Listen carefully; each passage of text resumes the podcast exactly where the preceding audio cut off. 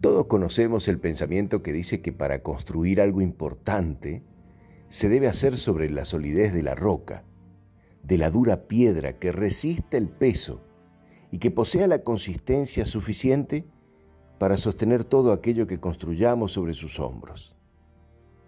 De la misma manera sucede con los recuerdos y las vivencias memorables de tu vida, solo que esta vez la roca, la piedra, la reemplazamos con las emociones.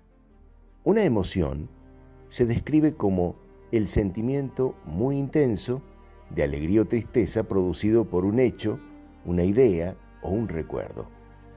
Las emociones son tan importantes que se transforman en una fuerza que permite regresar hacia sucesos anteriores de diferentes maneras, con tristeza, alegría, nostalgia, orgullo. Incombustible. A muchas personas les preguntaron qué sucede después de la muerte.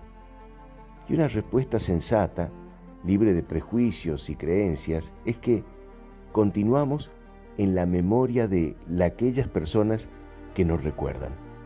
Revivimos en las historias que dejamos y que se trasladan de uno a otro. El hábito de admirar. La admiración hacia nuestros ancestros, presentes o ausentes, personas cercanas o lejanas, se construye con historias que nos inspiran o identifican. Y de esta forma la emoción de esos sucesos nuevamente sostiene el recuerdo. Si la única razón por la que las personas te recordarán serán todas las emociones asociadas a vivencias o momentos que identifican tu memoria, entonces cuenta tus historias, escríbelas para los que quieran descubrirlas o grábalas en un podcast para los que quieran oírlas. Hoy la tecnología nos ayuda a conservar voces, imágenes y archivos audiovisuales como nunca antes. Edifica sobre emociones.